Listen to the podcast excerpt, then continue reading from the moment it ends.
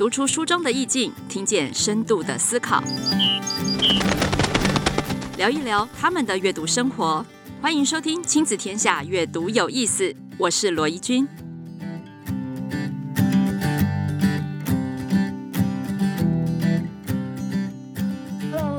欢迎收听亲子天下 Podcast，阅读有意思，我们又见面啦。那今天的阅读大来宾呢，啊、呃，蛮特别的，不晓大家有没有感受到，我们上一集邀请的来宾呢，跟以往呢都是教育工作者有一些不一样。其实，在今年开始呢，我们广泛的邀请新世代杰出的知识工作者，想要让大家感受一下更开阔、更开展阅读经验分享，以及不同的人生之路。那为什么会有这样的想法哦？因为其实呢，在现在疫情时代，我们常常觉得在家里办公啊，哈，好像大家都没有在外面走荡。不过你知道吗？我常常在外面发现，哈，我们的咖啡厅都是满的，哈，不论它什么时间点都是满的。然后你就会很好奇，说这些人看起来也不像是退休族啊，每个都很认真的在拿电脑做事，哎，到底他们？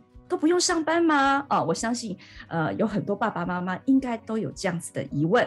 那我们今天邀请的阅读大来宾，很可能他也是在咖啡厅里面啊、的其中一员。而他呢，对我来说，人生就是非常惊艳的超展开。他是现在所有年轻人里面心目中向往的职涯导师，在网络上也创建了一个二点二万人的职涯实验室。好，那我们这么强调产学合一，这么多家长、老师都希望孩子出去之后就立刻有工作。但是今天的这一位呢，可以说打开了大家不同的视野，也向大家示范了未来工作各种可能性。所以，我们现在要来赶紧欢迎我们的阅读大来宾何泽文。泽文跟大家打声招呼吧。Hello，易君，Hello，各位伙伴，大家好，我是泽文。泽文很厉害哦，毕业不到十年，已经。呃，讲过四所大学的这个毕业生的贵宾致辞，以及在 TED 的分享，可见呢，你的体悟人生的精华受到大家的肯定，而且你还呃，因为你是念历史嘛，对吗？对对。好，历史系毕业，其实我的辅修也是历史，我们两个对历史都 非常的有感觉。嗯、好，但是你却在一个科技公司，而且还被外派到越南。嗯，哇，这个职涯的转换，然后你这么受到肯定的一个科技公司的职位，你却离开了它，开始打造你的个人品牌。所以今天我们就要聊一聊，怎么这么厉害，无所不能，心想事成，到底背后你的魔力是什么？好，好，那你拍过越南嘛，对不对？那你来跟我们说一下越南的早安怎么说，好不好？其实越南人很多，我那个时候派驻的时候，很多人就会跟我说早安。所以他们是学中文吗？没有没有，他们的早安，我那个时候听到也觉得，哎，早安跟中文很像，后来知道那个早早是像 hello 的意思，安就是哥哥，所以他们讲早安就是哥哥好。哦，哦，早安就是哥哥好。嗯、对对对，然后一般如果是一般打招呼叫新早，对新早。那姐姐好的，姐姐早安。姐姐好的话叫做早吉哦，那个吉阿吉很像台语的阿吉，他们很多跟台语很像，比如说他们的谢谢叫感恩哦，哦，这些跟台语很像，叫做一跟我们一样是感恩这样，感恩这样。哇，所以我们。像我的话，看韩剧只会知道欧巴跟欧尼，所以我们刚刚也要学这个哥哥早安跟姐姐早安。没有想到，其实越南话比我们想象中的还要亲近跟熟悉耶。嗯，对呀，对呀。那其实那个时候啊，你外派到越南，其实外派是需要受到公司高度的信任跟肯定哦。毕竟你是代表公司在外面的一个呃执行的这个代表。那你是念历史的哈？那那个时候听说你在面试的时候问了一个问题，就是你知道美国为何打输越战吗？哦，好像就开启了跟面试主管的一番对话。那在你的文章当中，也可以到处看到你好奇的提问，比如说。说你写过面包超人，你就很好奇，面包超人是日本小朋友第二个喜欢的这个偶像，那你就会想说啊，为什么他一直要被打？被打为什么可以受到喜欢？这么多的问题造就了这么多的文章，也替你争取到了好机会。那你觉得这个好奇的提问啊是怎么来的？我们现在问很多孩子有没有问题，他们都说没有，哎，怎么办？嗯，我觉得好奇这一点，就是我从小就是对每件事情都很好奇，就是为什么天空是蓝色啊，然后草是绿色啊？我觉得大部分的小朋友在国小阶段的时候也都是很好奇的。那因为我从从小比较叛逆嘛，也不是比较会读书的小朋友，所以我觉得，呃，这叛逆这一点是让我对世界很好奇的一点。比如说，国小五我就问我的导师哦，徐慧珍老师，他也是一个阅读推广的老师，现在在花莲。那我就问他说：“人活着是为了什么？”其实我觉得从小其实很多小朋友就会有类似这样哲学的命题的一个疑惑。然后对每件事情都是好奇嘛，为什么世界会长这样子？为什么社会会这样运作？那我觉得这个好奇心，它会让你找到答案的时候会很很开心、很喜悦啊、原来是这样子哦。像我常常最常查的就是，哎，这个字为什么会这个意思？比如说今天早上我看到了一篇新闻，说那个美国的国防部长说乌克兰骁勇善战，我就想骁这个一个马在一个窑，它是什么意思？它到底是什么意思？我就特别去查，然后就可以查到什么说文解字，他怎么说的，各种怎么说，就每个事情都追根究底，就觉得啊，这个事情好有趣哦，这个世界每个地方都很新奇。只要不要把所有东西当成理所当然，看每件事情就会觉得，哎、欸，它值得去了解它的为什么，了解它的脉络。那你找到那个答案，你就会觉得，哎、很有趣，你的人生就会觉得很多彩多姿、丰富这样子。所以其实你看，你出过这么多本书，对不对？今天还有新书宝宝诞生是第九本，哇，第九本书哎。那听到你刚刚在探索这个知识的过程，其实你一开始并没有设定。哪些是有用的，哪些是没用的？哪一些是对你有帮助，哪些是没有帮助的，对不对？你的阅读是怎么样子的挑选？嗯，我觉得对于学习跟阅读这件事情哦。对我来说，就是对世界的一个好奇，好奇每一个人每一件事情它是怎么发生。像我自己也访问过很多人，我觉得每个人都有他身上的故事。那看书也是一样，不敢看小说还是各种的书籍，就是让你可以更深刻的了解这个世界。那从这个了解世界的过程当中，我们也更加认识自己。所以对我来说，知识其实有些人会觉得啊，像很多年轻人就问我说啊，我念了这个科技好像没用，我读了这个东西好像没有什么意思。但是我觉得反走过它就有价值跟意义啊。对知识啊，对于学习这件事，它并没有说有分有用跟没用，它有的时候会在其他的地方展现它的用处。我就常常举一个例子哦，苹果的那个创办人贾博士就说过，为什么苹果的字型就是比 Windows 好看？因为他大学修过一堂通识课，对，书法课。那一样的，我我大学也修了一些课，当时我也觉得，诶，这个好像没有什么用处。可是后来我发现对我有一些影响，像我大学的时候曾经修过一些跟永续有关的哦一些课程，当时就只是诶营养学分，可是。他的这堂课可能就是一两学分的课，反而对我未来算是一个启蒙，让我知道，哎，我们要关注永续啊，地球可能快毁灭了。所以我觉得知识这个东西，它存在就有它的价值。任何的一些内容哦，它它有些时候就是像种下一个种子，你不知道它未来什么地方它会开花结果，然后成为你生命的养分这样子。嗯，好，那我现在要考我们的青年导师一个问题。刚你说哲学提问嘛？好，那我现在来问一个从小学一直会有人会问到大学的一个问题，叫做为什么我一定要上学？为什么我一定要上大学？好，面对这样子一个所谓，它可以很哲学性的探讨哦，哈，它也可以是呃很简单的一个答案。那青年导师，你会给我们什么样子的回答呢？我最近才辅导一个同学哦，他他不喜欢他念的科系，然后他跟我说，我要不要休学？他说他觉得他学的课很废，然后老师也不知道在干嘛。我就问他一件事情，我说：那你休学想要做什么事情？他说：我想要学投资，我想要去做我喜欢做的事情。那我觉得学习这件事情，当然你不一定要进学校，可是你就要想，假设你不进学校，你接下来的人生是怎么样？我老实讲，我的概念是这样子：如果这个小朋友他想得很清楚，他已经知道他自己要干嘛了，他不读书，我不会说不要不读书。我举个例子嘛，唐凤也只有国中学历，可是他知道他为什么不去读，因为他知道学校的教育不适合他这样的天才。那一样的，如果小朋友说不想读书，我就会反过来说：那你不想读书，你想做什么？你有没有明确的你想做的事情？如果他没有，那反而要透过这个机会去引导他去思考，他想成为什么样的人，他想做怎么样的事情。因为有的时候他只是不想要做什么，那过程中可能是因为他没有得到成就感。我觉得要找那个脉络。今天小朋友他提出这样的命题，他背后有很多的原因。那治标要治本嘛，像中医，你你望闻问切，你要先知道背后的原因是什么。他可能在学校的人际关系遇到了问题，他可能是学习遇到了问题。那这个时候就跟他讲，诶，你要上学怎么样？不如去跟他一起找问题，说，诶，那你为什么不想上学？如果你不想上学，那你想做什么事情？然后帮他去抽丝剥茧，学习这件事情哦。人是社群的动物，在学校不是只有课本上的东西，还有你的同学，还有你的很多的资源，还有很多的可能性。所以要带他去解构这件事情。第一是他解构那个为什么，为什么我会这样想？第二是他真正要什么，他真正没有被满足的是什么？然后你再去告诉他，带他去拆解。诶，学校只有课考试吗？学校还是有其他东西啊。然后大家找到成就感的地方。如果他在学习得不到成就感，可是学校不只有学习，学校也有很多其他的东西，像同学啊、社团啊、校队啊、体育等等的。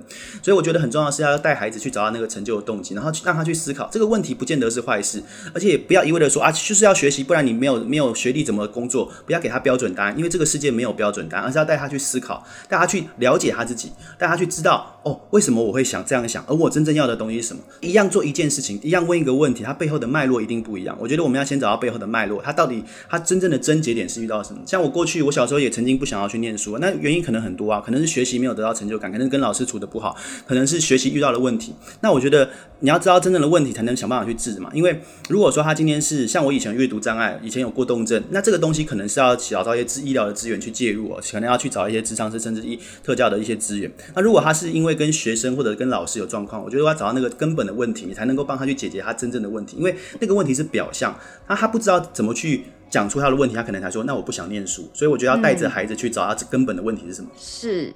所以泽文，大家有没有发现呢？他回应孩子这样的问题，其实他有讲到一个关键字，叫做解构。好，所以他提出了更多的问题，抛给孩子去思考。好，那你说哦，马上不要跳到说他要去学投资，因为那个投资只是另外一个他随便抓的选项。好，如果今天他没有弄清楚，他很快的投资，他也不会有成就感。他又要说，那我不想学投资了，我现在又要学什么了？好，我想这就是很多现在家长或老师他们面临到的问题，所以用问题去引导更多的发现。我想这是泽文的一大功力。那刚刚他有讲到过动，我想大家听到他讲话的速度，应该就知道一定是无过动啦哈。因为像 呃，我讲话速度也很快，其实我小时候也是。我们两个都是属于静不下来的人，但是没有想到我们两个可以静下来写这么多的书。那说到这个过去的阅读障碍的故事，其实何泽文呢还有两个名字啦哈，一个叫何贝文。一个叫何归厅，那个归是乌龟的龟，客厅的厅。哦，这个光要用笔写出来，可能要写好几分钟哈。为什么会有这两个可爱的名字呢？它背后又有是什么样子的阅读故事？来，请泽文跟我们分享一下那一段的过去。哦，这很酷哦，这大概是我十一岁、十二岁，我五六年级那个时候，我导师就是许慧珍老师。我小时候写字很丑啊，然后作业也常常不交，而且。有一次，那个时候我应该已经小六的吧，我就何泽文，泽是原则的泽，背带一个刀，我写的何贝文，老师改作业看到就 狂笑，因为泽这个字应该是三四年级就学到，他说怎么，而且怎么会吧，对不对？对对，怎么会有人把自己的名字写错，而且还是。还是都已经读到六年级，还会把自己名字写错，然后老师就觉得很好笑，他就说，而且我的名字算好写，哲文这个笔画算少，何、嗯、也是一个笔画比较少的姓，他就说你这么简单的名字都不会，那我来给你取个名字好了。那那个时候我们课本上笔画最多，刚好就是乌龟的龟跟那个客厅的厅。的厅。对，他就说，好，你以后叫何归厅好了，让你学学字。然后那个时候大家就开玩笑说何归厅，何归厅。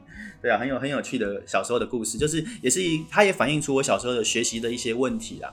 其实我大概三四年级的时候，老师，我们学校的老师就跟我，我是姑姑带大的，就打电话跟我姑姑说，哎，这个哲文有非常严重的过动的问题，这个要带去看医生哦，这个很严重这样，因为我是坐不住，我上课会站起来乱走，然后可能会影响其他教学的进度。那我们姑姑，嗯、因为我姑姑以前就是那种呃比较没有了解这个这些东西嘛，就也不懂，就想说，嗯，要看医生又不是神经病，干嘛要看医生？这个小朋友好动不是很正常，所以都没有带我去就诊。我是后来上大学，哎，觉得好像真的有一些状况，去给。那个身心科看才发现，真的是很严重的、很明确的 ADHD，所以它也反映我小时候学习上的一些，不管是呃挑战啊，还是一些困境这样子，对啊，嗯，都不是你故意的啊，因为你真的有困难嘛，对不对？对对对。所以你那时候都不喜欢读书，那为什么后来变读这么多书？老师到底是做了什么事改变了这一切？嗯，我觉得这个东西很有意思哦，因为我我小时候是连漫画都看不下去的，因为我看我小时候看字会漏字，漏字就是跳行嘛，哈，对对，会跳行，然后你看过去就是我我连漫画都会不知道他在讲什么东西，因为那个字漏掉的字。对，所以我小时候看的书都是国家地理杂志，那是一整片大图，我一张图都看了很久这样子。哇，对啊，那，那当时的情况是我也不喜欢念书，我小时候成绩很差，都都要在后面那个罚写作业，因为我们那个年代好像没有交作业就是罚抄课文这样。我还记得，永远记得是我大概小六的时候，然后我的导师徐慧珍就把我留下来，然后就说：“泽文，你这么聪明，和泽文你很聪明，你为什么不好好念书呢？你如果念书的话。”你至少写作业什么也不用罚抄嘛，然后这样也比较好嘛，而且你家里情况可能不好，更需要以后未来看怎么样翻转。那时候我就问老师一句话，我就说：老师，为什么人要活着？我们活着为的目的是什么？我很意外的是，当时我的老师徐慧珍老师，他他没有给我答案，他直接说：我也不知道哎。我原本以为他跟我说教，说什么啊，小朋友不要想那么多啊，啊赚了钱你才有好的生活。他跟我说我不知道，他就说那是你的人生，你要自己去找到你人生的答案，我不能给你解答，我也不知道真正的答案是什么，我也在追寻我人生的道路。但是他跟我说，你就试着去阅读吧，因为在阅读的过程中，你可以跟古往今来的人去对谈，在这个对谈过程中，你可以定位好你自己，你知道你人生存在的意义，那个影响我很大。所以我对我来说，阅读是找到自己存在意义的一个方式。所以到后来我就变得很喜欢看书，而且我看的书很有意思哦。我那个时候看的书，我什么书都看啊。然后我从小就很喜欢文史的，所以从中学开始，国中、高中，我看的书都是课本的原著。像什么呃，课本可能选一些呃，很多像古什么《古文观止》啊，《老子》《庄子》，我都会直接去看他们的原书。我那个时候买了一大堆三民书籍出版的古籍新译那种书，我大概有五六十本，几乎把它全部都买光了。我那时候有零用钱哦，但因为那个书也不贵，是古书嘛，一百多块，我零用钱就存一存，就去买那种书。对啊，很有趣，对啊。嗯，没有想到，其实古文新读竟然也给你这么多的启发。那从刚刚讲到现在，你会发现，呃，如果呃，把泽文放到现在的班级里面，教育现场里面，你依然还是一个，你刚刚讲到一个关键字叛逆，对不对？嗯嗯，好。但是你看起来本人一点都不叛逆呀，好。然后做的事呢，哎，受到这么肯定。所以呢，哎，这时候就要不避讳的打打我自己的新书哈。其实我跟泽文同时出新书，这本书为什么会邀请到泽文，也是因为在里面挑选了他的文章。这个是呃晨读十分钟，那我的书名呢也刚好就是跟这件事有关，叫做自己不一定要叛逆。那个叛逆啊，你看刚泽文说，我觉得我很叛逆呀。好，其实我也觉得我很叛逆呀。但是在别人眼中，我们的叛逆跟一般的叛逆不太一样，所以我想要请。泽文聊一聊做自己的这件事情，好，到底需要什么样子的能力，或者是做自己到底需要什么样子的装备，而不是只有个性上面、态度上面的冲撞而已呢？嗯，我觉得很重要一点呢、就是他其实真的要了解自己哦、有的时候反抗的原因只是可能想要自己有有个性还是怎么样，但是我觉得他要反过来去往内推求，就是你你这你到底真正要的是什么？因为很多人他会。在一个情境里，他可能我觉沟通上也是嘛，不管是亲密关系啊，还是家庭上，可能他他是只是想要表达说，想要自己被被理解、被尊重，可是他表达的方式是一种比较带刺的，所以我觉得有时候要自我的去觉察，不管是自己的情绪，还是自己的一些想法，先去想，哎，为什么我会这样想？而我真正想要的东西是什么？我到底希望的状况是什么？然后看怎么样把这个感受一用一种比较一致性的方式去沟通表达出来，因为有的时候我觉得很多东西都是误会，那这个误会很多都是不理解。我遇到这种情况了，我都会跟。孩子说，有的时候要理解才有谅解，有时候可以试着去了解别人的状况。说不定今天，呃，不管是家人啊，还是你的朋友啊，他的口气不好，态度不好，可能他背后有他自己的故事。像我们在职场也是嘛，如果你的同事可能今天突然对你态度不好，可能不是因为你的问题，可能是因为他自己有他的 issue，他可能遇到了一些困境跟障碍。所以我觉得很很重要，就是用一个包容的心哦，然后去理解，然后用理解去带动带出一个好的沟通协作的方式啦。对啊，嗯，那。泽文，你刚刚有讲到一个自我了解跟自我觉察，它的确是现在大家最想做的事。可不可以推荐我们一两本书？就是你自己觉得，哎，你看了之后会引发自己跟自己大量的对话，或者是给你冲击很大，让你刺激去觉察自己的各种行为的，有没有给我们几本你心头上的？书单，哎，我觉得很棒的一点，我很鼓励大家阅读起来，阅读课外书哦。现在的很多人阅读都比较功利性的，就是啊，看怎么样可以跟我的，像如果是职场的人就想要念商业的嘛，如果是小朋友可能想说怎么样可以让我的这个课业更好，学一些科普的东西。我反而觉得大家有机会要多看小说。那有几本书从小到大影响我很深哦，在我国小的时候，影响我最深的是《少年小树之歌》。对，这本书影响我很深。其实我大学的绰号就叫做小树，然后就是因为我跟小树 很像，他是他是爷爷奶奶带大的，而且他后来到那个育幼院的时候。也讲了一些不得体的话。我小时候也是那种常常在课堂上讲一些不得体的话，然后老师会叫我滚出去之类的。所以有情境是蛮像的。那我觉得小树跟他的爷爷啊，跟他奶奶在这个山林之间的一些故事，我觉得那很感动。我小时候看的时候也是好几幕让我觉得感动到落泪，到我今天都印象很深刻这样子。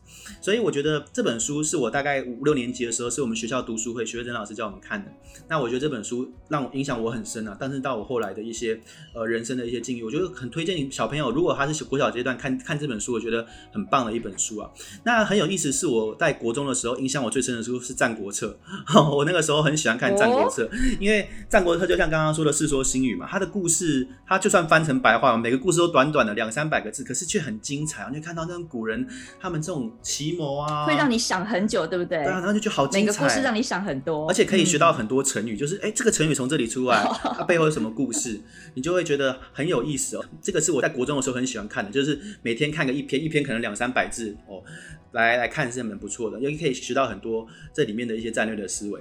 那至于我高中影响我最深的书哦，嗯、叫做是《灿烂千阳》。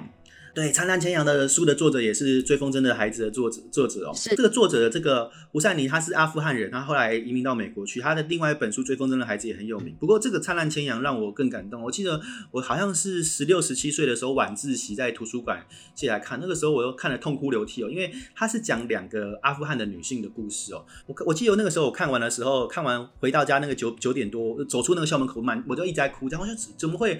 我因为我们在台湾呃已经算是很不错的一个地方了。然后我小时候比较不懂事，就觉得哎、我的环境没有很好，父母没有带我，然后家里经济也不好，小时候是低收入户。可是我看了这个小说之后，才发现哇，在我们另外一个世界、另外一个国家有这样的事情发生，不管是哦性别的不平等啊，还是这个整个国家的混乱啊。那个时候我看到他们的不管是彼此的支持，还是他们遇到的境遇，我当时就觉得很揪心啊。然后到我今天我都。印象深刻，我当时看的感受，所以这时候影响我很很深的书啦。在我高中的时候，《灿烂千阳》这本书是影响我很深。那你就会发现，哎，这些书，哎，其实大部分都不是什么比较知识性的，他们反而是比较呃小说，呃两本是小说。然后《战国策》我也我也把它当小说看了，就是当然它是历史书，但是我把它当小说看。所以我觉得我会鼓励年小朋友有机会看课外书跟看小说，因为小说这个过程当中会让你去建构。小说跟看影片又不一样，影片它就已经做好了，可是你在看小说的时候，你的脑子会去试着去描绘出那个画面。那我我觉得对大脑的发展也是很好的，就是情境啊，甚至对我呃整个自己的逻辑啊，然后自己怎么样看世界，我觉得都有很好的帮助。所以我我我觉得现在这个时代其实更要去看这种纸本的、文字的这种小说，然后广泛的阅读，了解不一样的世界，这样子。嗯，其实蛮感动的，因为依照泽文他现在出书的路数，哈，非常多是跟这个商管啊，或者是个人发展啊有关系哈。但没有想到呢，他在我们节目里面呢，提倡的却是大家很多家长都认为是无用之书的小说。嗯，我觉得非常非常的感动，因为无用之用嘛，大家如果去查一下这个。呃，古文的由来就会知道，无用之用才是大用。好，好，我们把这个线头留给我们的听众，好好的去思考什么是有用的书，什么是无用的书，会不会我们太过功利的想象，反而限制了我们阅读的深度？那刚刚在聊天的过程当中，有听到泽文说自己家里的环境从小并不是在一个很顺遂的过程中长大，一直到现在，其实呃，过去经济很不好哈，通常呃，孩子们会很希望。能够去求一个比较安稳或者是保有保障的一个工作，但是泽文却很有勇气变成了一个超斜杠青年。你现在到底有几个角色啊？你来跟我们分享一下好不好？除了作者、讲师，还有什么？呃，其实我现在是一个 NPO 的发起人，跟担任秘书长，是台湾青年职业创新协会的秘书长。嗯。那这个协会其实就是我们在带领很多年轻人怎么找到他的方向，因为我们台湾毕竟是受东方儒家教育很深，很多年轻人他其实没有想过自己想要做什么，甚至到了大学都很迷茫，甚至工作也都很迷茫，所以我们就想要。做一个社会倡议嘛？也就透过讲座、工作坊、各种课程，带领年轻人从不管从高中、大学，让他去思考，我以后想成为怎样的人，我想做什么样的事，让他更有目标。那我觉得这个是我们希望可以达到的，就是希望更多的年轻人，他可以对自己的人生有一个。呃，比较明确的方向，也知道自己想要成为怎样的人，然后勇敢的追逐自己的梦想跟目标，这是我们主要在做。那我自己也，我自己本身也是一个新创的顾问啊，我常常会帮一些新创，不管是他们招募，因为我过去做人资嘛，招募还是雇主品牌的策略，那也在也有开一些课，也是一个企业的讲师。那作家之外呢，也常常去跟一些公部门有一些很很多的合作啦，就是蛮多身份的，蛮多身份的，从作家、讲师到我们现在搞 NGO，到我现在自己也在做一些。很多的一些 side project 等等的。好，所以呢，接下来我们要问的一个最关键的问题哦，呃，斜杠青年哈，其实它跟一个很重要，很多人常说，好像一直在 promote 斜斜杠青年，那不就叫我呃这个下班之后还要有第二份工作吗？哦，哎，其实泽文要告诉我们，斜杠青年的概念不是这样，它跟兼职不太一样哈。你可以从他的呃斜杠的项目就可以发现。其实不是每一项都在赚钱，但是不同的身份可以帮他开拓不同的面向，那这个面向又会带来所谓知识复利。好，知识复利就是泽文这一本新书啦。哈，知识复利我们都知道，存钱有复利，那个累积的量跟它翻转的量，其实会比好我们一加一加一加一加这样子还要更惊人。所以我要邀请泽文帮我们。剖析一下这个斜杠青年到底争议是什么？我想很多家长可能都以为他就是哦，下班之后还有第二份职业或者是第二份兴趣啊，好着急要培养他第二天赋是什么？那到底斜杠青年的意义跟我们知识复利变现的关系又是什么呢？斜杠这件事情就是怎么样让他开创他的第二人生？因为很多人在迷茫的时候选择了他的职业，选择了他的方向，他可能不会说讨厌，他肯定也不会说想要转职。但是呢，他可能觉得人生还有一块没有被满足起来。那斜杠青年，我觉得概念它很重要，是开启我们第二人生。或许小时候他有个绘画梦、设计梦，他现在可能当了工程师、医师，那他不见得要放弃这个，他不见得就是人生就只有一条路。所以对我来说，斜杠是开启你过去可以重拾你小时候梦想的一些方向，可以找到你第二人生的可能性。这是我觉得非常重要的一件事情啊，就是我们其实人哦，一天有二十四小时，但是很多人下班之后就是另外一个可能休息的时间。但是其实这个时代很不一样，这个时代你可以成为你想成为的，你做你想做的事，因为我现在有很多的。平台现在有很多的资源学习哦，这件事情它可以变得很多样化。和以过去很多专业技能，你可能要在对的科系，你可能要在对的领域去学，甚至要补习费。但是现在网络上，史丹佛大学、哈佛大学公开课都可以看到。所以你你今天可能是想要学设计，你想要画画，你曾经有个小时候艺术家的梦，或许你现在成了一个公司的职员，那你不见得要放下啊，你可以继续的学。那。试着去让你这些东西，你热爱的东西，成为你生命的另外一个重要组成的部分。对啊，这个建议是很重要的。那很多的人都会希望财富自由，财富自由。我们遇过好多的年轻人都说，人生目标是什么？财富自由。我反而觉得，我们要的其实不是财富，我们要的其实是幸福哦。什么叫自由？我觉得自由是不被其他人奴役。或者是外在努力做自己人生的主人，然后能够掌握自己人生的主角。但是我们遇到很多年轻人，他错把追求财富当成人生成功的标的，那反而变成金钱的奴仆。为什么很多人他过得不开心？因为他今天他只想说啊，我要赚钱，我要养家，我要负责任。那他最后他就错失了自己很多的可能性。那我觉得斜杠的概念就是你重拾那些你人生的可能性。我们有的时候不用赚很多钱才能做自己想做的事，我们应该要让我们自己喜欢的事情可以赚钱，然后为他者来创造价值。这是什么样的概念？我遇过很多年轻人说，我想要赶快财财富自由。我说，那你知财富自由想做什么？他说他想做他想做的事。我说，那你为什么现在不能做你想做的事情呢？你是一个学生，或者你现在在工作，你为什么不能够现在做你想做？他说，哦，因为我要上班，我要做什么？我可能问，那你想做什么？他可能说，我有一个梦想，很多可能，可能有人想要做啊面包师傅，可能有些人想要做运动员，可能各种各种。那我就会跟他讲说，这个东西不用等到你退休再做，你退休可能都没有这个体力了，不要等你真的没有这个呃人生好像都都开外挂很有钱在做这件事情，你现在就可以做。所以这个东西，我觉得斜杠的概念是我们找回这个自由，找回自己想要成为什么样的一个人，做自己真正主人的一个自由。是，所以呢，刚刚呃，泽伟有跟我们讲到一个概念哈，斜杠呢，基本上他去追求他第二人生，他其实是满足了他内在。另外的一个幸福的一个需求，可以让原本的路走得更远。但是当然，很多人想要进一步，哎，斜杠青年到后来，他也很希望不知不觉这个斜杠变成了一个可以变现的能力，成为另外一份收入。这时候可能就需要呃另外的这个转换的过程。那这个我想也是呃泽文在新书里面提到如何转换。那最后我想要请泽文说明，呃，他现在身为一个知识工作者，不论他多少斜杠是呃有收入没收入的。这个要成为这样子的一个人，如此自由，如此开展，无所不能，心想事成，最重要的核心能力是什么？那阅读在这里面有扮演什么样的角色吗？帮我们用这个问题做结。嗯，我觉得很重要一点哦，就是什么什么样可以创造价值？我们在商业上是这样，你可以帮别人解决问题，才能够创造价值哦。郭台铭先生讲过一句话：怎么样衡量一个人是不是人才？就他有没有解决问题这个能力。所以我觉得创造价值唯一的方式，其实就在一个就两个字啊，叫做利他。你怎么样可以为其他人创造价值？那什么东西可以创造价值？就是专业。我们今天呢，要想要为自己的人生有更多的可能性，我觉得专业是最基本的。你必须要在你的喜欢的领域，从热爱的兴趣到你因为兴趣不断的去钻研，变得比别人更强，在领域上人家可以称你为专家。而当你是专家的时候，你就有机会怎么样呢？你就有机会去赋能，我们要 empower 其他的人。所以我会很鼓励，就是不管是爸爸妈妈带小朋友，如果今天小朋友有个兴趣，不管这个兴趣是什么，你应该鼓励他去钻研。鼓励他去更加深的学习。因为任何的事情哦，这个在这个时代，就连那个抓老鼠很厉害啊，都有可能在 YouTube 上有千万点阅哦，千万点阅那个广告费有多少？大家可以算一算。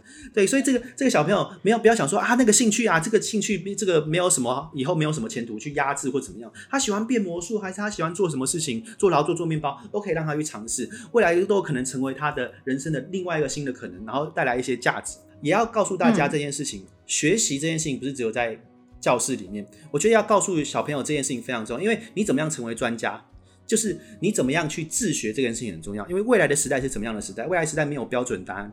以前的人想不到在 YouTube 上面拍影片当网红可以月收百万都有可能。在十年前我念大学的时候，大家就觉得网络上拍影片都是搞笑的那种。可是你看新形态的，现在很多人想当网红等等，所以未来的很多的职业还没有被发明出来。那这个时候。这种过去还没有被想过、还没有被建构出来的未来新形态的，不管是他的就业方式还是他的职业，就是要靠这些年轻的世代的人，他透过他的学习、他的自学能力，然后出到他的专业。所以我常常跟很多的年轻的小朋友讲，学学学习这件事是一辈子的事情，他不是说你离开学校就没有。同样的，他也不是说我在学校我就搞好我的课业就好。你的学习一定要广泛，因为讲实话，你希望你今天念到顶尖大学的哦，顶热门科系，你课本上的东西、老师教的东西，他可能离真正理解还有一段的距离。所以他引导到我们刚刚讲的，你要把你的兴趣变专业，你要有个能力叫自学的能力。好，有这个自学的能力，就是要不断的阅读，广泛的阅读。谢谢泽文，今天他是用一点五倍速来跟我们分享哦，我们大家都不用快转，然后听这个这一集的 podcast，我想含金量非常的高。泽文用非常快的这个步调来跟我们分享了，呃，他跟孩子们、跟各个年轻人分享的这个金句。那今天非常谢谢大家的收听。那今天呢，也要邀请大家听了这么多书，呃，有没有你最心动或是最好奇的一本呢？留下任何一本书的书名。当然也很欢迎你写泽文的新书，或是他喜欢的小说，或者是你还记得我们晨读十分钟的新书吗？只要你留下任何一本书的书名，在我们的留言板，那就有机会可以抽到我我们晨读十分钟给青少年阅读的《做自己不一定要叛逆》的新书。好，今天谢谢泽文来到我们节目，我们也祝福泽文的新书大卖。我相信知识复利的这个呃展现就在何泽文身上，我们可以看到活生生的例子。那么也谢谢大家的收听，我们下次再见，拜拜，拜拜。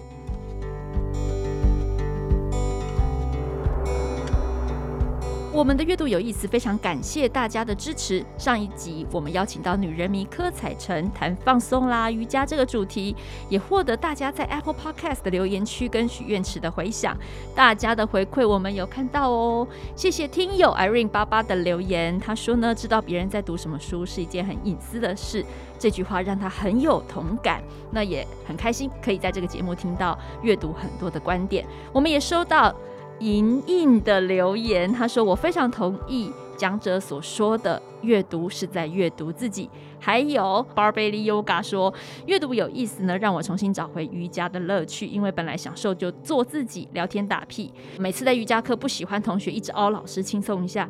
不过现在换了一个观点，才知道原来那个凹就是在工作狂的放松做自己呀。”哦，谢谢你们打气给我们这么多你们的回馈跟留言，所以呢，我们也要来实现上一集的诺言哦。从留言中挑出的两位听友，赠送上一集彩晨的签名书，一位是在呃许愿池留言的蔡佩西，另外一位呢，则是刚刚我念的 Barbelly Yoga 听友。好，好，邀请这两位听友在许愿池留下你的联系方式，包括电子邮件、手机和地址，方便我们寄书过去喽。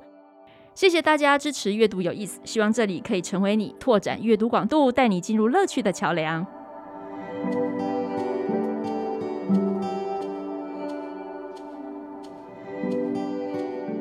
亲子天下 Podcast，周一到周六谈教育、聊生活，开启美好新关系。欢迎订阅收听哦！Apple Podcast 和 Spotify 给我们五星赞一下，也欢迎在许愿池留言回馈。我们下次再见。